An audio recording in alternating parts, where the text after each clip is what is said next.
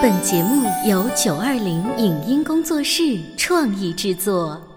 《潮爸辣妈》节目版权归合肥市广播电视台所有，任何未经允许的传播行为均属违规。欢迎与九二零影音工作室沟通合作事宜，电话零五五幺六三五零九三五六。走在大街上，我希望听见别人叫我小姐姐、小姐姐、小姐姐，而不是哦阿姨。但我最爱的称呼是妈妈。走在大街上，我希望听见别人叫我欧巴，而不是大叔、大叔。但我最喜欢的称呼是爸爸。我是辣妈，不是老干妈。我是潮爸，不是太阳能浴霸。八零后时尚育儿广播脱口秀，潮爸辣妈。本节目嘉宾观点不代表本台立场，特此声明。关于孩子教育的话题和方法有千万种，而每个孩子又在不停的成长，所以每个阶段父母的育儿理念都会更新，甚至迎来挑战。当孩子有了自己的想法和打算的时候，父母应该如何跟他聊天和相处？为何母子之间会因为同一件事情而产生分歧？对于早上起床这个话题，孩子有什么要吐槽的？欢迎收听八零后时尚育儿广播脱口秀《潮爸辣妈》，本期话题：我爱你的方式随着时间在改变。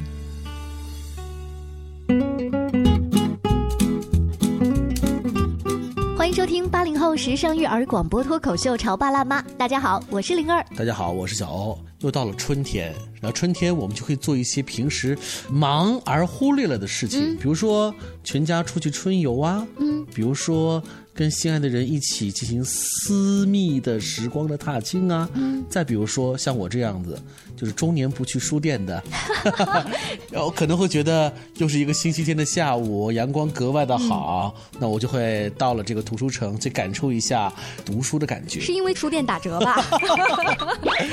咱们。是做这行的嘛？我呢就是带着一些最近的一些看法，看看哎，市面上有哪些书是大家都在读的。嗯，我以为我是那个育儿区寥寥可数的男生或者是爸爸，没想到的是我啊挤不进去哦，因为很多人都在围在那儿去看排行榜前几名的书，什么正面管教啦，什么非暴力沟通呢。你知道吗？现在很多年轻同龄人哦，嗯，都在认真的阅读，甚至拿个小抄来做笔记。嗯，就是在书里去找一些答案。就让我想到了哇，第一，这个育儿问题的确是个大问题；第二，大家真的开始愿意去看书了。嗯，通过读书的方式来解决自己的日常生活当中。遇到的问题，比如说我们今天做客的这一位嘉宾妈妈，还有她的宝贝儿子哈，就是曾经呢遇到了一些，比如亲子关系的问题，他就带着这样的困惑去书里找答案。有请肖北义小朋友以及他美丽的妈妈，欢迎你们！欢迎大家！大家好，我叫肖北义，我来自合肥市翠田小学三四班，我今年十岁了，我喜欢踢足球。这位是我的妈妈。大家好，我是肖北翼的妈妈。妈妈漂亮吗？北翼漂亮。我以为他会说还行，因为在上节目之前，我们在 re 稿的时候，他就表现出那种嗯，就就那样吧。对，就见过大世面，就没想到我们这话筒这个推子一推上去，马上就不一样了。所以刚才我们在说，妈妈带了一本书今天到直播间来，但是其实妈妈之前她是带着一个教育你的困惑，她脑袋上有好多的问号，你知道吗？不知道，不知道。我们来问问妈妈，呃，北一的妈妈，你曾经在哪些方面觉得你搞不定北艺了？我觉得就是自从他上了二年级以后，他可能在就是很多事情，他有了自己的主见，有了自己的想法。嗯，呃，他会按照他的节奏来，他会跟你对抗。嗯，会说为什么我要这样？嗯，凭什么你可以那样？我就意识到他的自我意识在逐渐的觉醒。可能用你惯有的以往的那种说服教育，或者是惯常的以往的教育是什么样子的？以往的教育可能比如说，模拟一下跟儿子是怎么样说话。以往啊，以以前比如说我会跟他说，这作业你要写掉啊，今天的某个事情你要完成，就命令式的。对对，就是这种，因为比较直接嘛。再加上因为你学校的教育很多时候到了家长这里，你在传递信息的时候都是很直观的信息啊，比如说我会跟他说，今天作业是什么什么，你要去做，或者是说什么事情某一个事情的安排，比如说这个作文你要这么写，嗯，啊，但他有了自己的思想以后，他就会说。我为什么不可以换个方式写？我为什么要这么写？哦，嗯，北一现在是上三年级，也就是在他一年级、二年级的时候，你就用以往的那种方式，嗯，对，可能会对着这个呃什么校讯通，然后就群里头就跟儿子重新就像是念念一遍命令式的方式，是。一二三。以往都是没有问题的，对。现在他会挑战你，我干嘛一二三？我为什么不能三二一？是。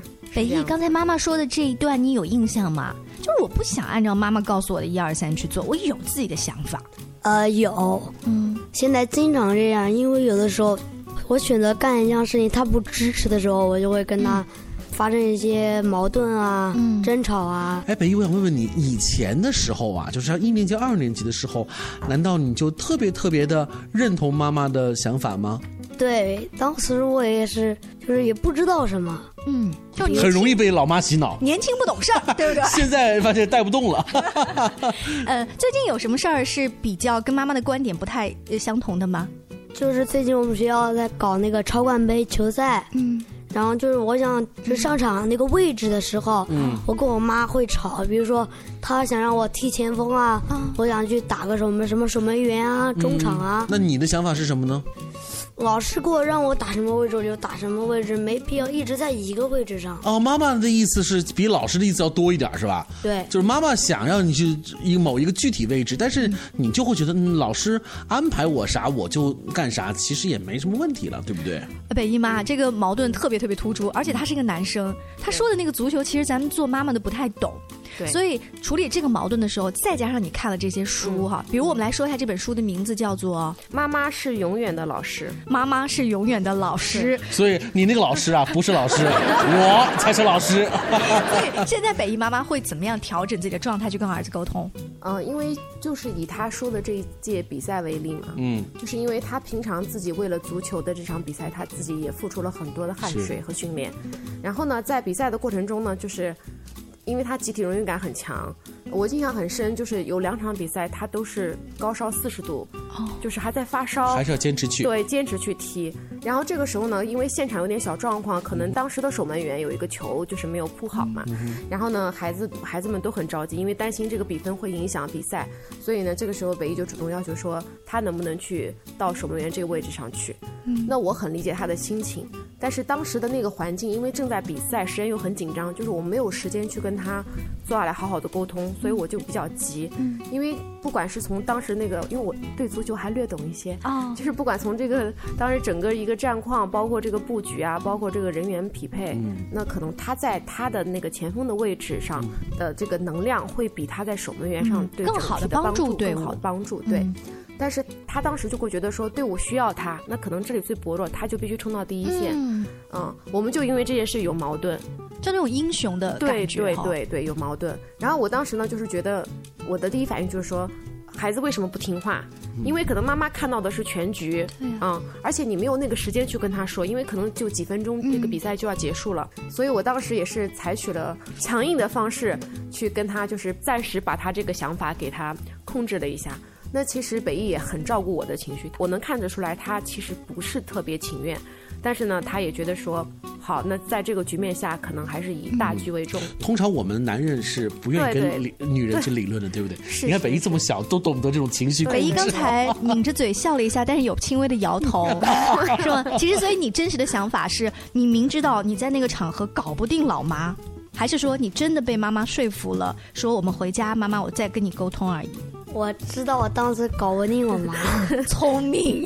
那个时候不要就避开锋芒，你知道吗？哎，这点很重要啊，因为以后啊，你要用这招来对付你的媳妇儿。但是今天在这样子的一个直播间的话，其实是有更多的机会，你是可以跟妈妈去争取一下的。就比如说，再发生类似的事情，或者是你跟小朋友其他的游戏啊，或者是你的学习啊，你未来想去的旅行啊，想参加的兴趣班，你都可以跟妈妈说说你的心里话。你会想跟妈妈表达什么？我希望就是我妈能就是，比如说想干什么事，她能多支持我一点吧。嗯，多支持一点我的想法。就是有的时候我说一个我想去干的事，他会阻止，然后呢，但是他阻止完之后又会心情就感觉他突然又变好，又安又突然换了一种方式来跟我讲为什么他不支持我的方法。呃，等等会儿啊，北一说的这个，我们是慢慢来再理一遍哈。你的意思是说，你有一个想法，然后呢，妈妈突然就告诉你说不行，他有另外的一个想法，然后呢，突然他又变得心情或表情变得特别好的时候，又来安抚你，跟你讲道理，解释他这么做的原因是什么，对不对？是的，你这样不好吗？我觉得，嗯，妈妈换了一种情绪和状态给你讲，他让你这么做的理由，难道不应该这样吗？但是我就是希望他能多，就是让我有一点点自己的想法。嗯，其实就一句话，北想告诉妈妈，你不要套路我。后面的和颜悦色就是套路。就是在三年级的孩子，原来他已经可以看出你的套路，他希望你无条件的支持他。对。但是有的时候我们做妈妈的，我明明知道那。但是你们经常会说一句话吧？我这是为了你好。不好说的多吗？没听你说过啊，所以这句话我我不常说，不常说。所以妈妈刚才呃，你刻意调整了一下自己的状况，再去跟儿子讲所谓的道理。这个我们但凡看过育儿书的都知道，我在同理，我在想倾听，完了我想换一种方法，但是在儿子看来他还不是很接受。嗯，所以书里面有答案吗？书里面。我觉得这本书它最大的好处就是说，它绝对不是写给一个育儿妈妈看的。你能从这本书里面找到很多你自己的问题。哦，嗯，我可以简单的说几个。好啊。啊，比如说他会提到说，合理的要求需要更多的费心。嗯，这句话就说，可能很多时候我们也会看书，告诉你要有同理心啊。但是同理心，我觉得真的不是那么容易做到的。尤其是可能作为你父母，因为你的阅历啊、你的见识，可能你明明知道一件事情，它的过程会比较曲折，或者说孩子在当时的想法可能需要调整。那你本着保护孩子的角度，你可能第一时间会去。说出自己的看法，这个看法呢，在某些时候跟他跟他的理想是相悖的。嗯，那这个时候呢，我为什么后面我儿子说我会和颜悦色，就是变脸，主要是因为我后来会考虑说，也许他想尝试一下。嗯啊。就是有的时候有些路或者有些事情是要他亲自去尝试的，就是不管是失败也好，或者是其他的不顺利也好，但也许会成功啊。所以你和颜悦色之后，你是同意了他的意见，不是吗？对，我是同意了，而且我会说服自己，就是我会告诉自己说，就说为什么不可以让他试一下，就算是结果曲折或者。不是特别顺利，至少就是他会觉得妈妈是陪我、支持我的。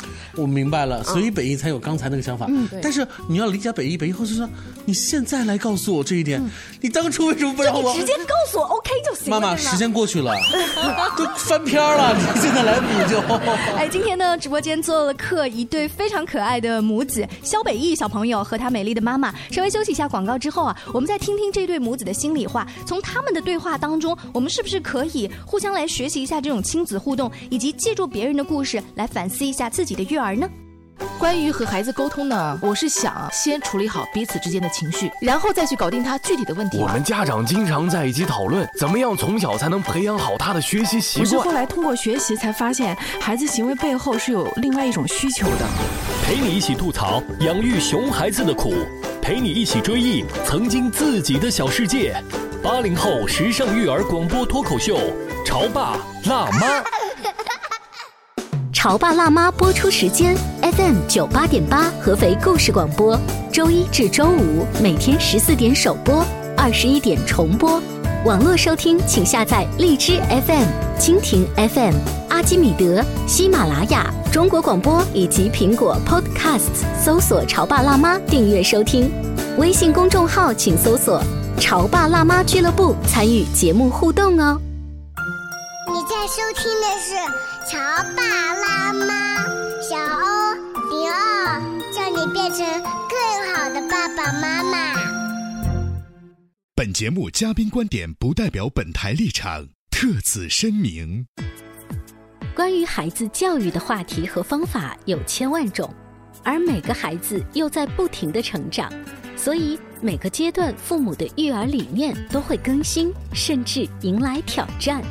当孩子有了自己的想法和打算的时候，父母应该如何跟他聊天和相处？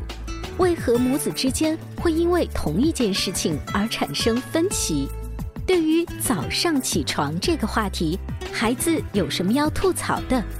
欢迎收听八零后时尚育儿广播脱口秀《潮爸辣妈》。本期话题：我爱你的方式随着时间在改变。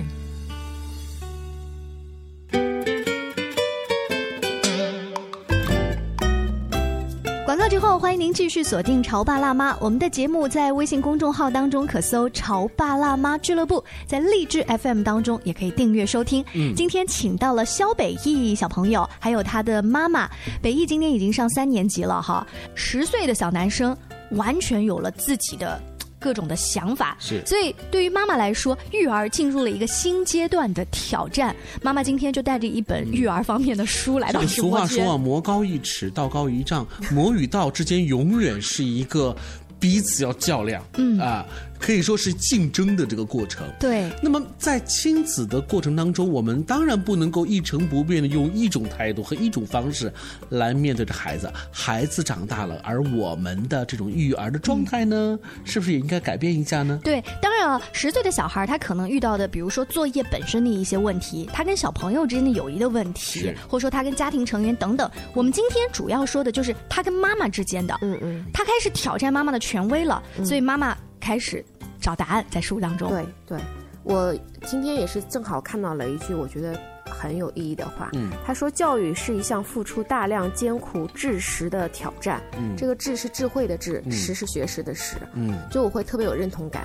可能在我小的时候，我的家长、我的家庭对我的教育跟现在的教育完全是不可同日而语。能介绍一下你小时候的教育方式是？我小的时候的教育基本上就是说，可能父母的意见和建议会主导你百分之九十的思想，是你的决定基本都是由父母的决定去。曾经你像北艺这么大的年纪，也一定发生过诸如像踢足球，对，具体什么位置你想做，可妈妈妈妈不愿意让你做，对，那个时候的你就是我到现在还耿耿于怀。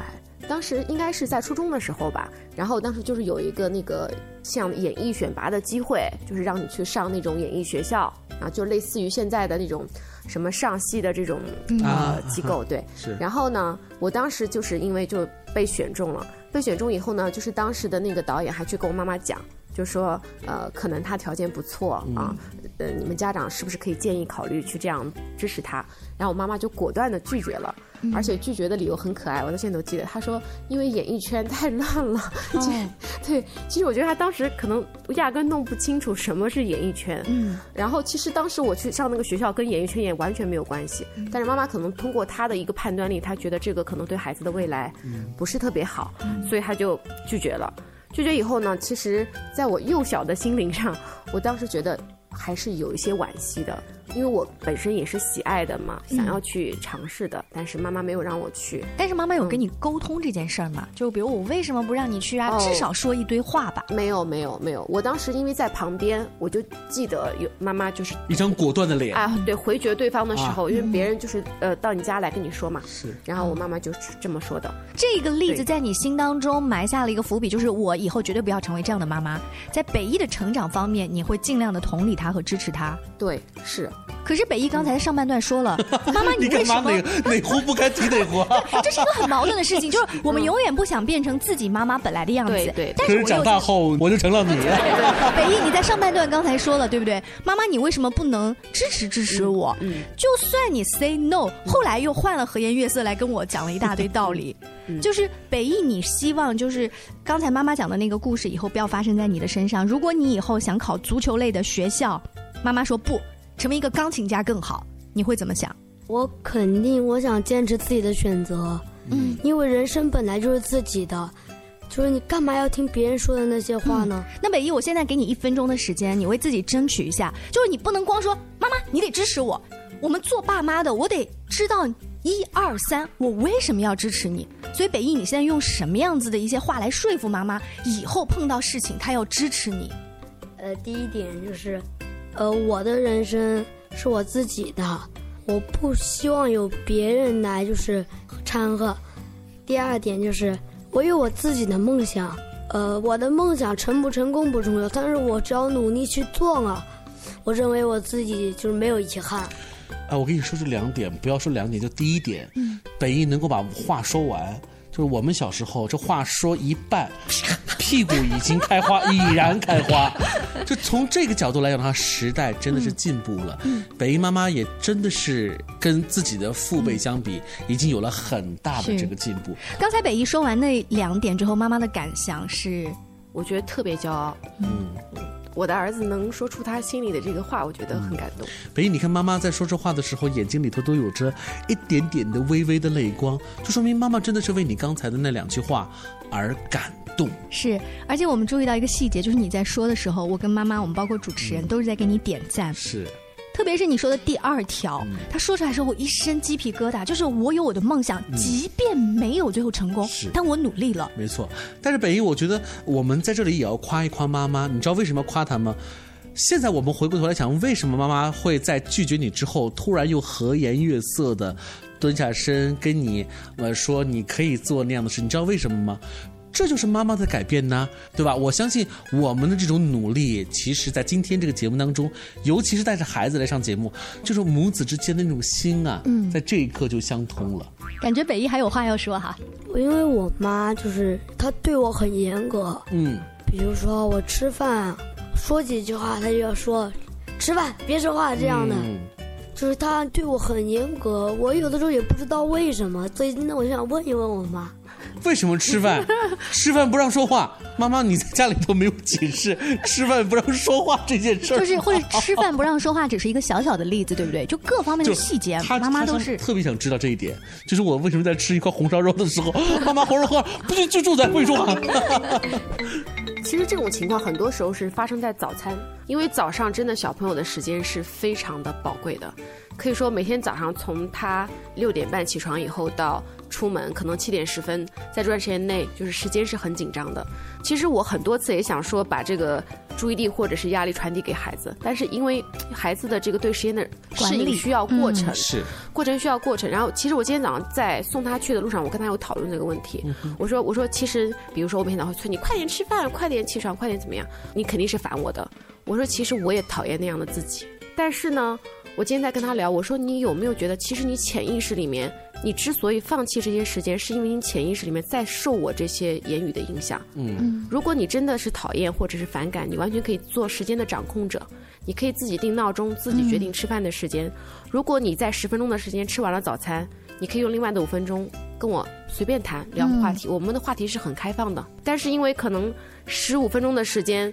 可能我们已经耽误了五分钟了，这个时候再去聊天的话，会影响下面出门的时间。如果遇到堵车或者迟到，就是可能整个你一天的节奏都会被打乱。嗯啊，所以在这种前提下，就是说我们可能在某些时间吃饭的时候，我们尽量是在吃饭的时间做吃饭的事情。哎，小欧，你有没有发现？就是 黑人问号头在那个北的头上，妈又来了。因为因为解释好多，道理好多。妈妈说的这些话，就是我们都同时是爸爸妈妈，所以你你讲的我都懂。我觉得很 OK 啊。但真的，你旁边真的坐了一个黑人问号脸，就他就会觉得这是什么？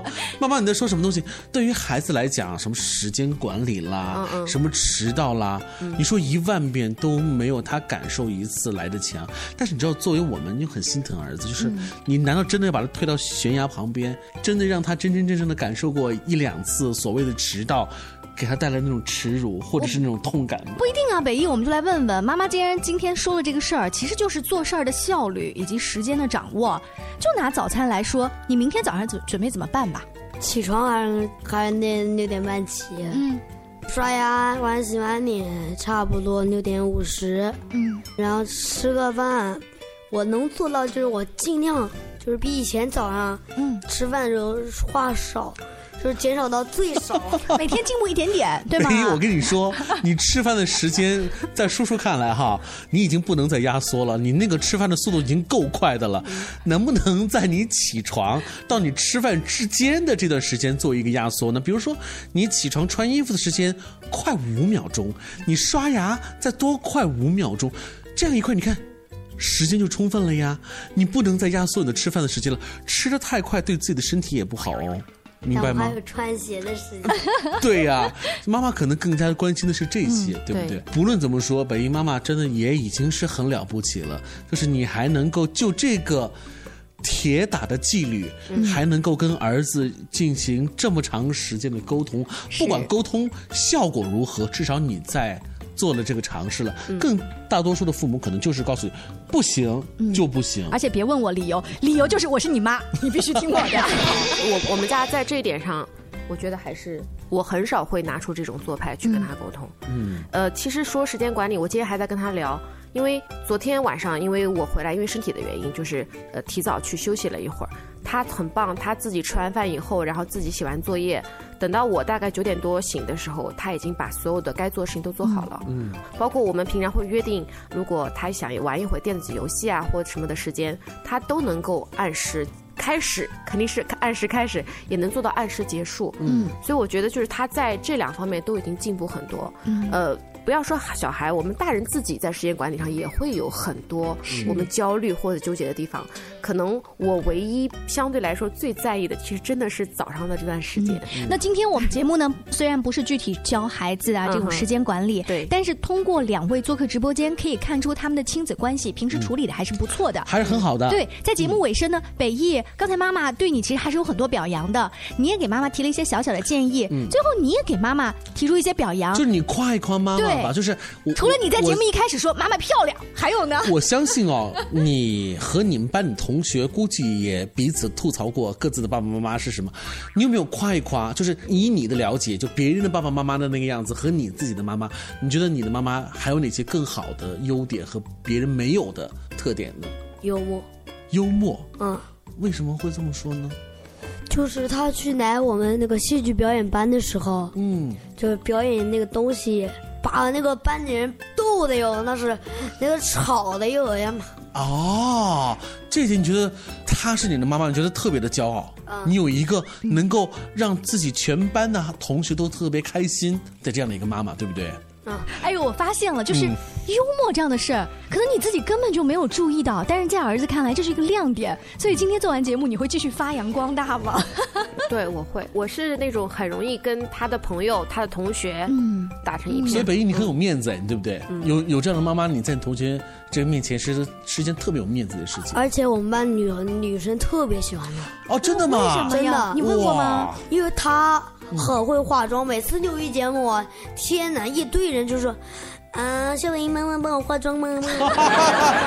我跟你说，北艺，这是妈妈在为你积累人气，尤其是为女生积累人气。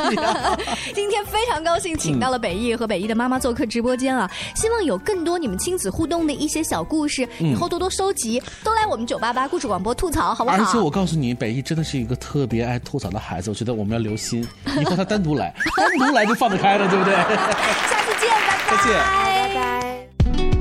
以上节目由九二零影音工作室创意制作，感谢您的收听。